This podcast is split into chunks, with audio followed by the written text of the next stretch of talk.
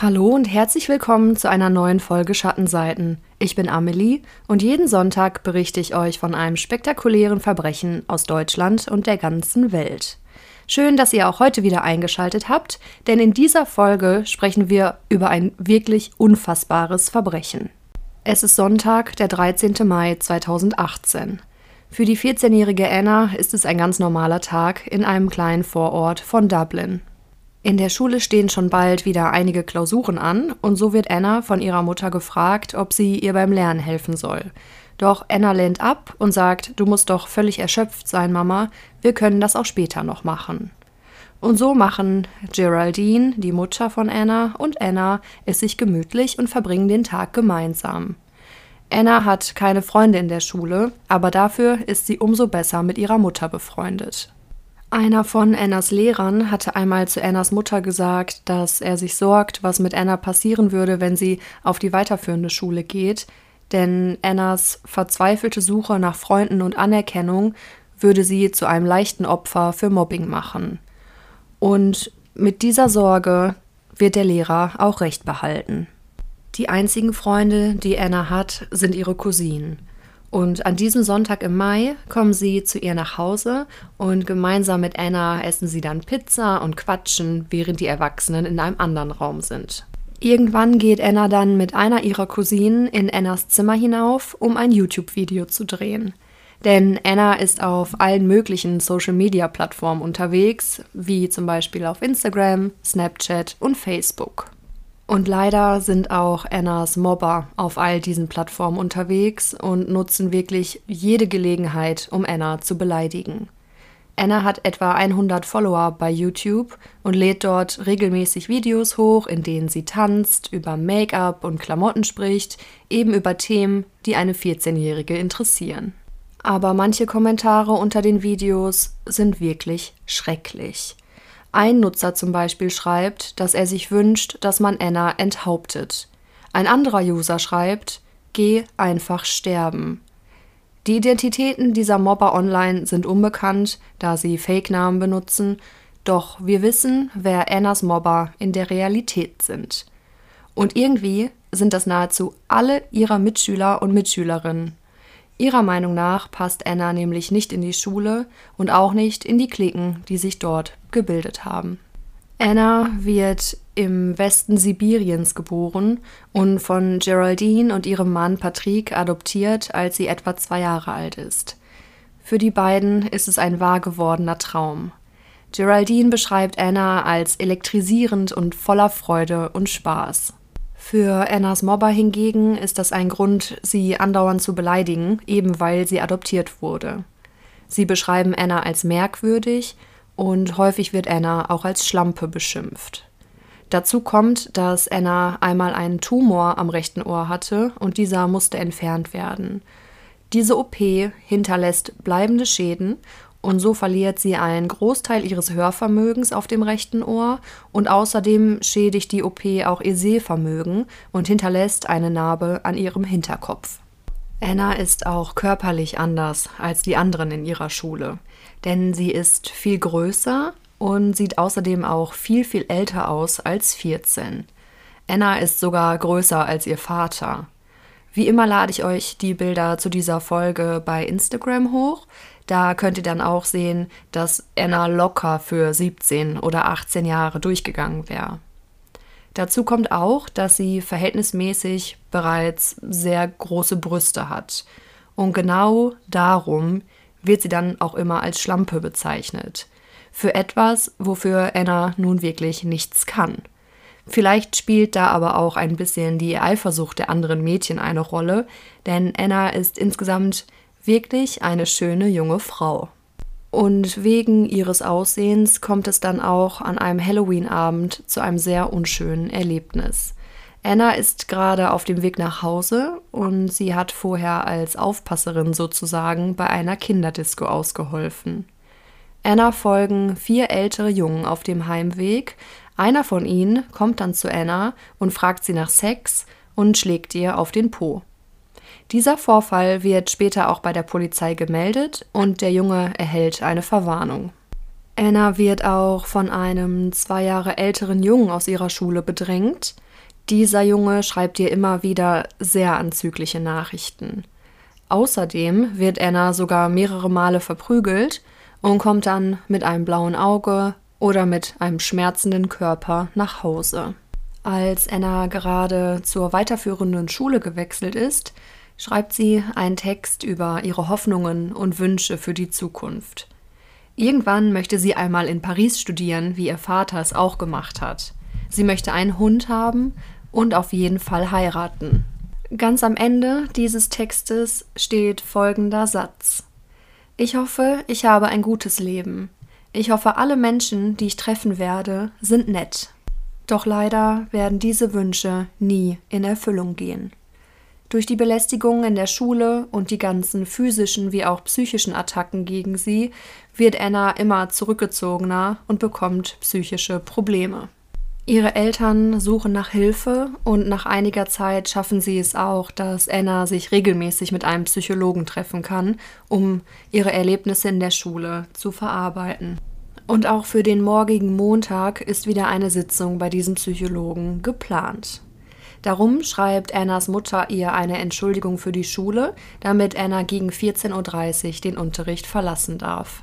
Am Abend, kurz bevor Anna und ihre Eltern zu Bett gehen, fragt Anna ihre Mutter noch, ob sie sie bitte am nächsten Morgen wecken könne, bevor Geraldine das Haus verlässt, um zur Arbeit zu fahren. Dann sagen sie sich gute Nacht und gehen ins Bett. Am nächsten Morgen weckt Geraldine dann wie besprochen ihre Tochter, bevor sie sich auf den Weg zur Arbeit macht. Anna steht auf, zieht ihre Schuluniform an, frühstückt und geht in die Schule. Nach der Schule, die sie ja dank der Entschuldigung ein bisschen früher verlassen darf, geht sie noch kurz nach Hause, um etwas zu essen, bevor sie sich dann mit dem Psychologen trifft. Nach der Sitzung kommt Anna dann wieder nach Hause. Ihr Vater Patrick ist auch schon daheim und sie isst dann ein paar Pommes aus dem Backofen und geht hinauf in ihr Zimmer. Um 16.02 Uhr ruft Anna ihre Mutter auf dem Handy an. Zweimal versucht Anna, ihre Mutter zu erreichen, doch Geraldine befindet sich gerade in einem Meeting und kann daher den Anruf nicht entgegennehmen. Und so schickt Geraldine ihrer Tochter eine kurze Nachricht auf ihr Handy, dass sie gerade nicht telefonieren kann. Und dann passiert etwas Außergewöhnliches. Um 16.55 Uhr klingelt es an der Haustür. Patrick öffnet sie und davor steht ein Junge und sagt, dass er gerne Anna sehen würde. Patrick findet das ein bisschen komisch, denn normalerweise klingelt nie jemand an der Tür, um nach Anna zu fragen. Wie gesagt, sie hat ja keine Freunde außerhalb ihrer eigenen Familie. Anna ist zwar überrascht, aber auch ganz begeistert, dass sich jemand mit ihr treffen möchte, und so flitzt sie schnell nach oben in ihr Zimmer, um sich einen schwarzen Pullover überzuwerfen. Bevor Anna und der Junge dann das Haus verlassen, flüstern sie in ganz aufgeregtem Ton miteinander. Als die beiden die Haustür hinter sich schließen, fällt Patrick auf, dass er Anna überhaupt nicht gefragt hat, wo sie denn überhaupt hingehen würde. Und so öffnet er noch einmal die Tür und sieht, dass Anna und der Junge bereits in Richtung des St. Catherine's Park laufen. Der Junge hat einen kleinen Rucksack auf dem Rücken und läuft ein wenig vor Anna her. Sie laufen also nicht direkt nebeneinander und anscheinend unterhalten sie sich auch nicht. Den Namen des Jungen werden wir nicht mehr erfahren. Alle Berichte werden ihn später nur als Boy B bezeichnen. Und warum man ihn nur als Boy B, also Junge B, kennt, werdet ihr gleich erfahren. Denn wie ihr wahrscheinlich schon richtig vermutet, gibt es dort, wo es einen Boy B gibt, auch einen Boy A. Doch nun erst noch einmal zurück zu diesem Nachmittag.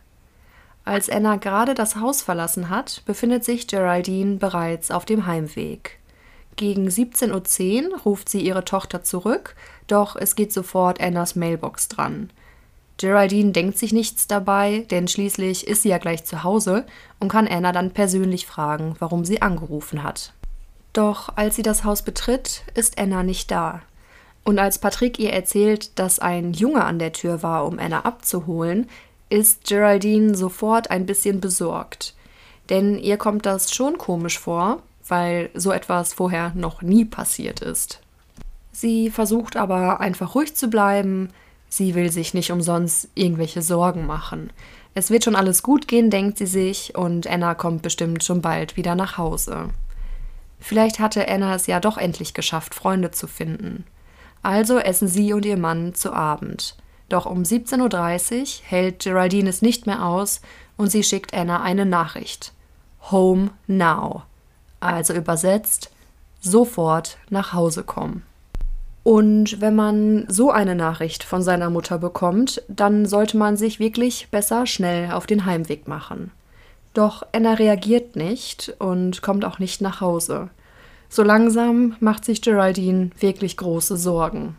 Vielleicht ist das der mütterliche Instinkt, dass Geraldine das Gefühl hat, dass etwas Schlimmes passiert sein muss und nicht, dass Anna einfach nur die Zeit vergessen hat. Wenige Minuten später schickt sie dann noch eine Nachricht an Anna. Antworte mir jetzt, sonst rufe ich die Polizei. Aber auch auf diese Nachricht bekommt sie keine Antwort. Und das ist wirklich sehr ungewöhnlich für Anna, denn sonst antwortet sie immer sehr, sehr schnell auf Nachrichten oder ruft wenigstens kurz zurück. Also macht sich Geraldine jetzt auf den Weg zum St. Catherine's Park, weil sie ja von Patrick erfahren hat, dass Anna und der Junge in diese Richtung gelaufen sind. Im Park angekommen, hofft Geraldine, dass sie einfach ihre Tochter gleich auf einer Bank sitzen sieht mit dem Jungen und die beiden vielleicht doch einfach nur die Zeit vergessen haben. Doch sie kann Anna nirgends entdecken. Und so setzen sich Geraldine und Patrick gemeinsam ins Auto und fahren die Gegend ab, um Anna zu finden. Parallel telefonieren sie auch alle Bekannten ab, denn vielleicht ist Anna ja zu einem von ihnen gegangen. Doch niemand hat Anna gesehen. Aber es gibt ja einen einzigen Hinweis, nämlich Boy B. Und Annas Eltern schaffen es über Facebook dann auch tatsächlich seinen Nachnamen herauszufinden. Und mit dieser Information telefonieren sie dann wieder herum, um herauszufinden, wer seine Eltern sind und wo dieser Junge wohnt. Doch leider haben sie dabei kein Glück. Gegen 21 Uhr melden sie Anna dann bei der Polizei als vermisst. Vorher hatten sie diesen Schritt mit einem Freund der Familie besprochen, der ein pensionierter Polizeibeamter ist und ihnen dringend dazu geraten hat. Die Beamten sagen zunächst, dass andauernd Kinder von zu Hause weglaufen und dann wenige Stunden später wieder auftauchen. Trotzdem nehmen sie die Sorgen von Annas Eltern sehr ernst und machen sich dann auf den Weg zum Haus von Boy B, um ihn zu befragen. Und sie treffen ihn auch tatsächlich zu Hause an. Boy B ist sehr erstaunt und auch erschrocken, dass die Polizei auf einmal vor seiner Tür steht und er erzählt den Beamten, dass er mit Anna unterwegs gewesen ist. Sie wären gemeinsam zum Park gelaufen, doch gegen 17.40 Uhr sei er dann wieder gegangen und Anna wäre noch dort im Park geblieben. Seitdem hätte er sie nicht mehr gesehen und er wüsste auch nicht, mit wem Anna dann anschließend noch unterwegs war. Der Vater von Boy B wird später aussagen, dass er während dieser Befragung seines Sohnes gemerkt hat, dass sein Sohn mehr weiß, als er zugibt. Am nächsten Tag gibt es immer noch keine Spur von Anna und nun fängt auch die Polizei langsam an, beunruhigt zu sein. Und so besuchen die Beamten Boy B erneut. Dieses Mal erzählt er eine andere Geschichte als noch einen Tag zuvor. Er sagt nun, dass er Anna von zu Hause abgeholt habe und dann mit ihr zum Park gelaufen sei. Und er habe das getan, weil Boy A es so von ihm wollte. Am Tag zuvor war von Boy A überhaupt noch keine Rede. Angeblich hat sich Anna in Boy A verliebt und er wollte ihr aber eine Abfuhr erteilen und hätte dann Boy B darum gebeten, Anna in den Park zu ihm zu bringen, damit er mit Anna dieses Gespräch führen kann. Boy B sagt, dass Boy A und Anna dann gemeinsam im Park zusammen gewesen wären und er sich auf den Weg nach Hause gemacht hätte, um seine Hausaufgaben zu erledigen. Die Beamten nehmen Boy B mit in den Park und fragen ihn dann, wie und woher er genau mit Anna gelaufen sei. Boy B zeigt den Beamten, wo er Boy A getroffen hat und wo er ihn und Anna dann verlassen hat. Die Polizei vermerkt all diese Punkte mittels GPS-Koordinaten und bringen den Jungen dann wieder nach Hause. Anschließend wird Annas Verschwinden dann auch öffentlich gemacht und die Nachbarschaft dazu aufgerufen, nach ihr Ausschau zu halten. Dazu veröffentlichen sie auch eine Beschreibung von Anna, denn Anna trug bei ihrem Verschwinden einen schwarzen Pullover mit weißer Schrift auf den Ärmeln und sie hat eine schlanke Statur und helle Haut.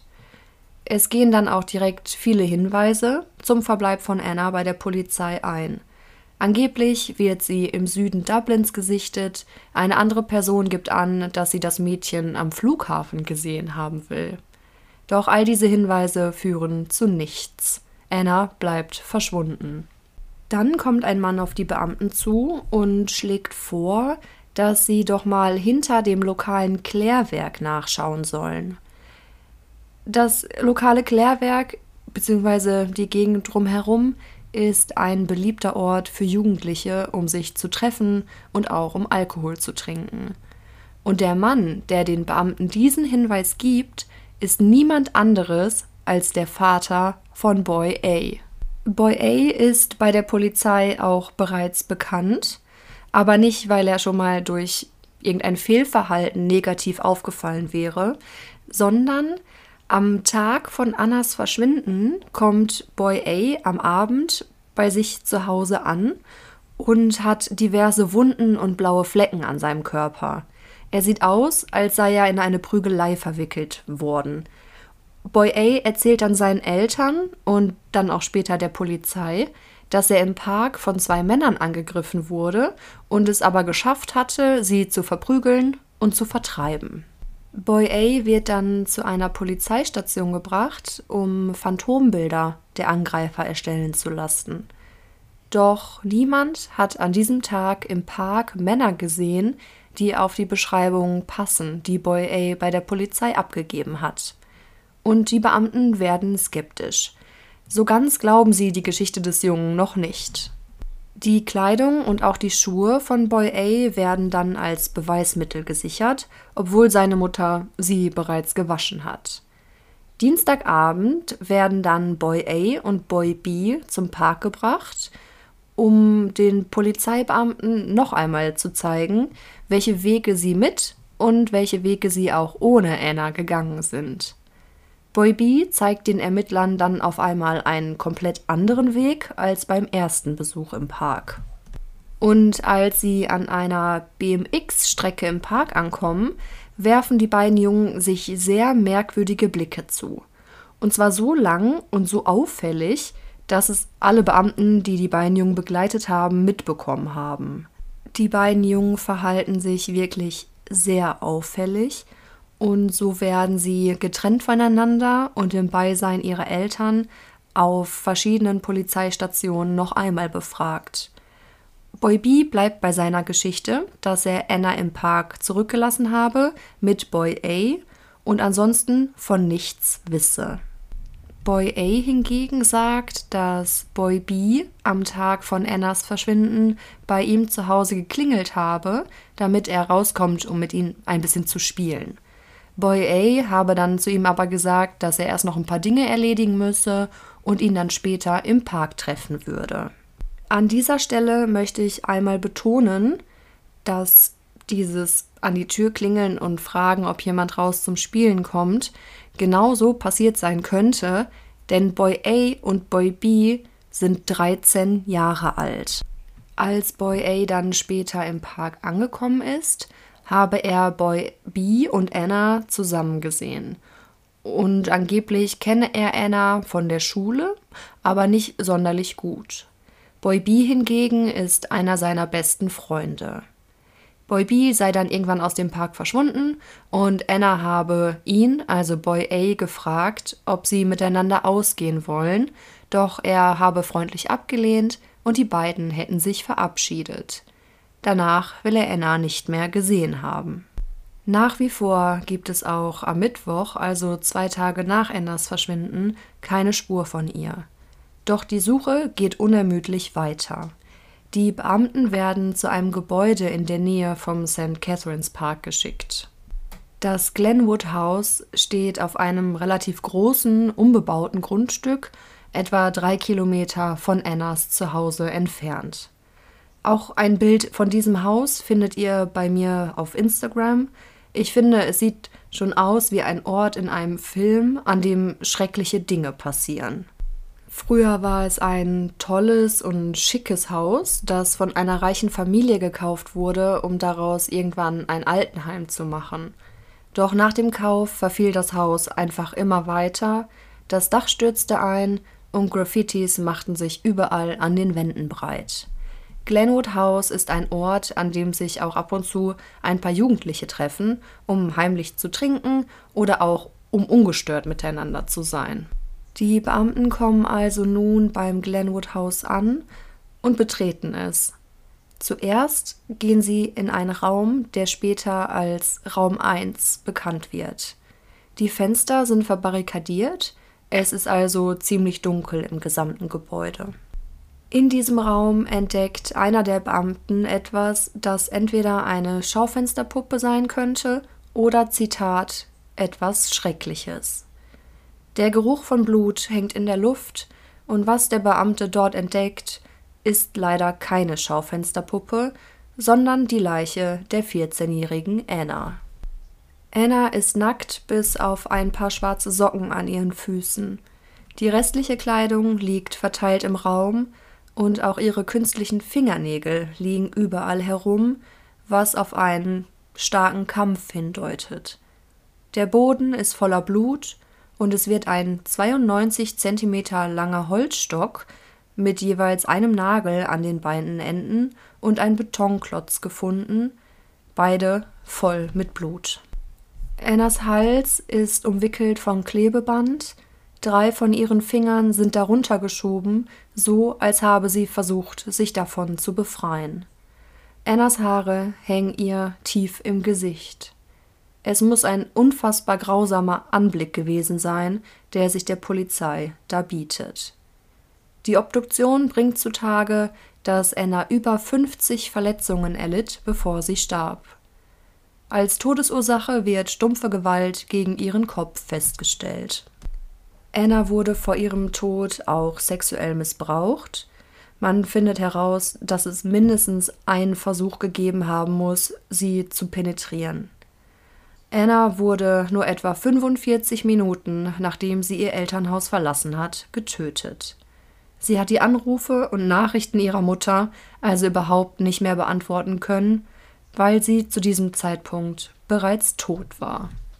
Die Blutspurenanalyse bringt ans Licht, dass Anna mehrere Male in einer Ecke von Raum 1 geschlagen wurde, nämlich in der Nähe der Tür.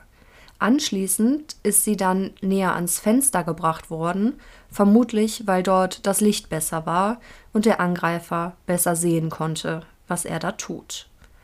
Alle Dinge, die in Raum 1 gefunden werden, werden ins Labor gebracht und auf DNA untersucht.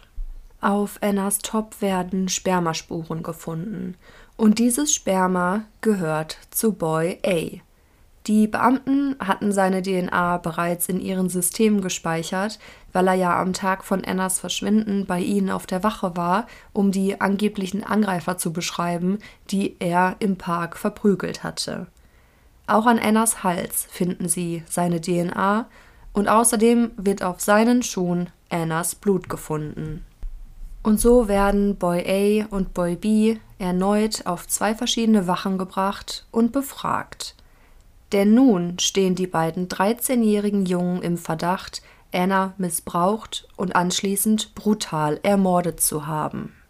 Boy B sagt aus, dass etwa einen Monat vor Annas Verschwinden Boy A ihn gefragt hätte: Hey, willst du eigentlich mal jemanden ermorden? Woraufhin Boy B aber natürlich Nein gesagt habe. Und dann hätte Boy A ihn gefragt: Ja, warum, warum willst du das denn nicht? Und Boy B hat ihn dann nur gefragt, wen er denn überhaupt umbringen möchte, woraufhin Boy A's Antwort war Anna. Boy B habe Boy A dann gesagt, und wovon träumst du nachts? Jedoch muss man dazu auch sagen, dass sich die Geschichte von Boy B immer wieder ändert und manche Details mal auftauchen oder mal verschwinden oder sich dann auf einmal doch ganz anders zugetragen haben soll. Die Beamten werten dann auch die Aufnahmen der Sicherheitskameras aus dem Park aus und was sie dort finden, ist wirklich interessant. Denn Boy B hatte den Beamten ja vorher schon im Park persönlich gezeigt, wo er hergelaufen war und wo er sich aufgehalten hatte mit Anna.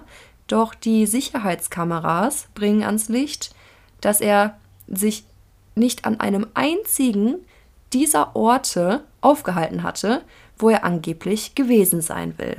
An diesem Punkt wird Boy B dann auch bewusst, dass er nicht mehr weiter lügen kann. Er würde den Beamten gerne alles erzählen, sagt er, aber dafür möchte seine Mutter bitte den Verhörraum verlassen.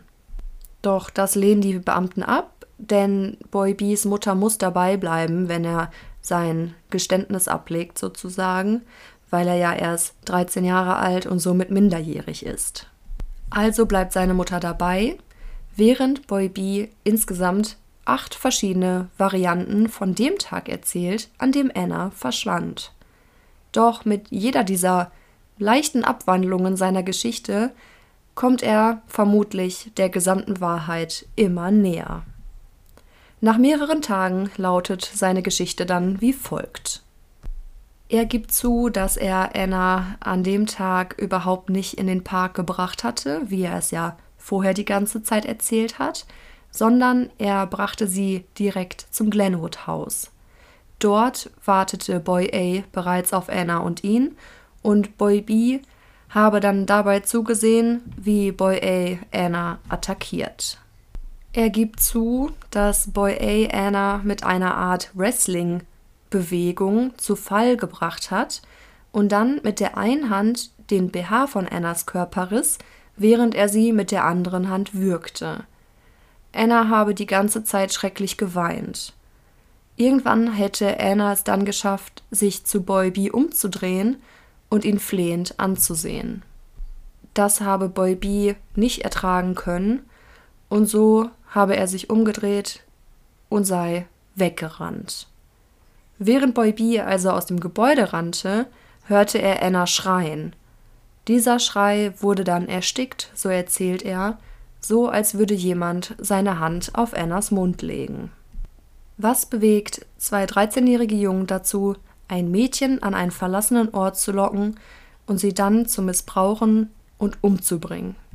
Viel wissen wir nicht über die beiden Jungen, ihre Identitäten werden natürlich geschützt. Wir wissen aber, dass Boy B sehr intelligent war, hervorragend in der Schule und in einer intakten und liebevollen Familie groß geworden ist. Es gab keinerlei Anzeichen dafür, dass er jemals in einen Mord verwickelt sein könnte. Auch in Boy A's Kindheit ist nichts passiert, was eventuell einen Ansatz zur Erklärung geben könnte. Auch er wird natürlich dann noch einmal befragt und ihm wird mitgeteilt, dass man Annas Blut auf seinen Schuhen gefunden hat. Doch auf diese Information antwortet Boy A nur mit den Worten Are you joking me? Also wollt ihr mich verarschen?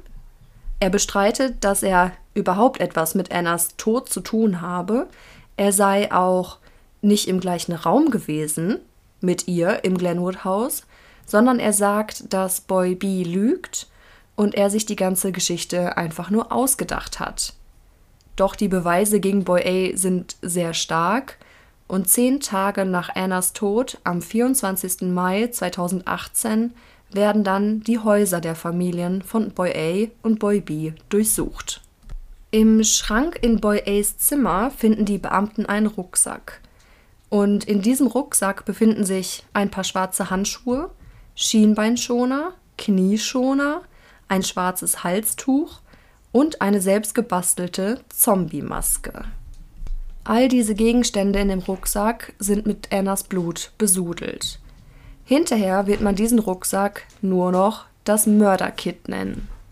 Damit steht dann auch fest, dass das Verbrechen an Anna geplant war und auch, dass Boy B angeblich nichts davon gewusst haben will, wird damit noch unglaubwürdiger, als es sowieso schon ist. Denn wenn er Anna wirklich zum Glenwood-Haus gebracht hat, wo dann Boy A komplett vermummt und mit einer Zombie-Maske im Gesicht auf Anna gewartet hat, Wie will er dann irgendjemandem glaubhaft erzählen, dass er nicht wusste, dass da gleich etwas ganz Schreckliches mit Anna passieren wird? Außerdem finden die Beamten in Boy A's Zimmer tausende pornografische Bilder. Sein Verlauf im Handy beinhaltet Suchwörter wie Kinderpornografie und Pornografie mit Tieren, teilweise auch mit Pferden. Die Bilder zeigen wirklich schwere Gewalt gegen Frauen und auch gegen Tiere. Außerdem googelte er auch verlassene Orte in Luken und das ist wirklich schwierig einzuordnen, dass sich 13-jährige Jungen mal den ein oder anderen Porno anschauen, ist, glaube ich, in der heutigen Zeit überhaupt keine Ausnahme. Aber diese Dinge, die Boy A sich da angesehen hat, verweisen wirklich auf eine abnormale Vorstellung von Sex und Gewalt an Frauen sowie an Tieren. Der Fund dieser pornografischen Bilder wird in Irland und ganz Großbritannien heftige Diskussionen darüber auslösen, wann Jugendliche in Kontakt mit Pornos kommen sollten und wann es dafür einfach noch zu früh ist. Boy B kann anhand der forensischen Beweise nicht direkt mit dem Mord an Anna in Verbindung gebracht werden, dass er an der Tat jedoch mindestens beteiligt war, steht für die Ermittler fest.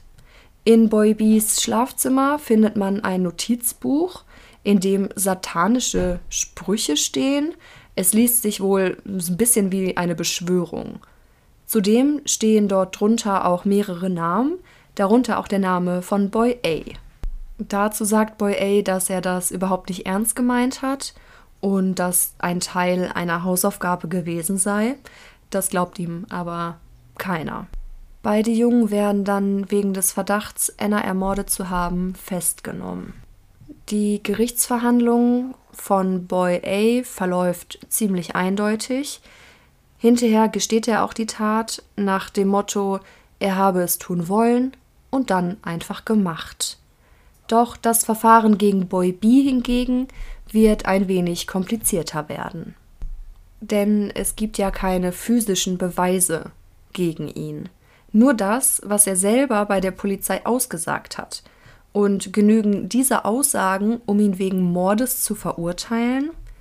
Er hat zwar gelogen und seine Geschichte andauernd wieder verändert, aber ist das genug? Am Ende ist es die Aussage, dass Boy A ihm bereits einen Monat vor Annas Tod erzählt habe, dass er sie umbringen will. Wenn dies nämlich so stattgefunden hat, wie er erzählte, und davon geht das Gericht aus, dann wäre es ein Beweis, dass er Anna mit dem Wissen in das Glenwood Haus gebracht hat, dass Boy A sie umbringen wird. Und tatsächlich, nicht nur Boy A, sondern auch Boy B werden verurteilt. Das kann man für Boy B noch hinterfragen, denn hätte Boy B seinen Mund gehalten und der Polizei überhaupt nichts erzählt, dann wäre er vermutlich überhaupt nicht vor Gericht gelandet. Boy Bs Vater ist über das Urteil mehr als schockiert und schreit im Gerichtssaal nach der Verlesung des Urteils, ihr seid alle Abschaum, ihr seid Arschlöcher. Daraufhin wird er dann in dem Saal verwiesen und darf aber kurze Zeit später wieder hineinkommen. Während sein Sohn aus dem Gericht herausgebracht wird, klatscht sein Vater auf eine sehr ironische Art und Weise Beifall.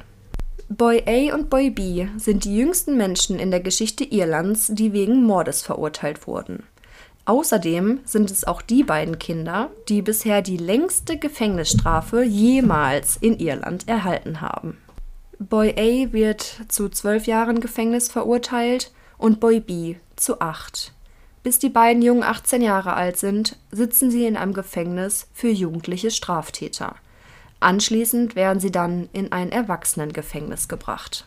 Annas Eltern äußern sich nach dem Prozess folgendermaßen. Danke an all die wunderbaren Menschen da draußen, die uns unterstützt haben. Es gibt Gerechtigkeit für Anna. Der Richter hat die Strafe entschieden und es liegt alleine in seiner Verantwortung. Wir für uns können nur sagen, für immer ist nicht lang genug. Bitte erinnert euch immer an Anna und behaltet sie in euren Herzen. Dieser Fall ist wirklich unfassbar schrecklich. Alleine, dass Anna vor ihrem Tod missbraucht, gefesselt und geschlagen wurde von einem Jungen, der eine Zombie-Maske trägt, was muss Anna für eine schreckliche Angst in dieser Situation gehabt haben? Dazu kommt dann auch noch, dass die beiden Jungen einfach erst 13 Jahre alt sind, als sie diese Tat planen und durchführen. Es gibt jedoch eine Frage, die offen ist meiner Meinung in diesem Fall, nämlich ob es richtig war, auch Boy B wegen Mordes zu verurteilen. Denn eine Beteiligung am Mord selbst konnte man ihm ja nicht nachweisen. Auch wenn er Anna dorthin gebracht hat, weiß ich nicht, ob das eine Verurteilung wegen Mordes rechtfertigt, oder? Als Boy B dann verhaftet wird, fragt er auch in einer Situation im Gefängnis, ob er Lego-Steine bekommen kann, um damit zu spielen. Daran sieht man auch noch einmal sehr eindrücklich, dass es sich in diesem Fall bei den beiden Tätern um zwei kleine Jungen handelt, die lieber mit Lego spielen sollten und nicht so etwas Schreckliches tun. Dieser Fall hat die gesamte Welt erschüttert, nicht nur weil die beiden Täter so jung waren, sondern auch weil sie beide aus guten Elternhäusern kommen. Sie haben nie etwas Schreckliches erlebt und auch vorher nie etwas Strafbares oder Auffälliges getan, wie zum Beispiel Zündeln oder Tiere quälen oder ähnliches. Für manche Menschen ist dieser Fall daher auch ein Beweis dafür, dass manche Menschen einfach böse geboren werden. Was meint ihr dazu? Wie immer könnt ihr mir gerne bei Instagram eure Gedanken und auch eure Meinungen zum heutigen Fall zukommen lassen. Entweder als Kommentar unter den Bildern oder auch gerne als Direct Message. Ich freue mich über jede einzelne Nachricht, die ihr mir schreibt und bin schon ganz gespannt, was ihr zum heutigen Fall zu sagen habt. Ich hoffe, euch hat die heutige Folge gefallen und ihr schaltet auch nächsten Sonntag wieder ein, bis dahin wünsche ich euch eine tolle und hoffentlich sonnige Woche und passt gut auf euch auf.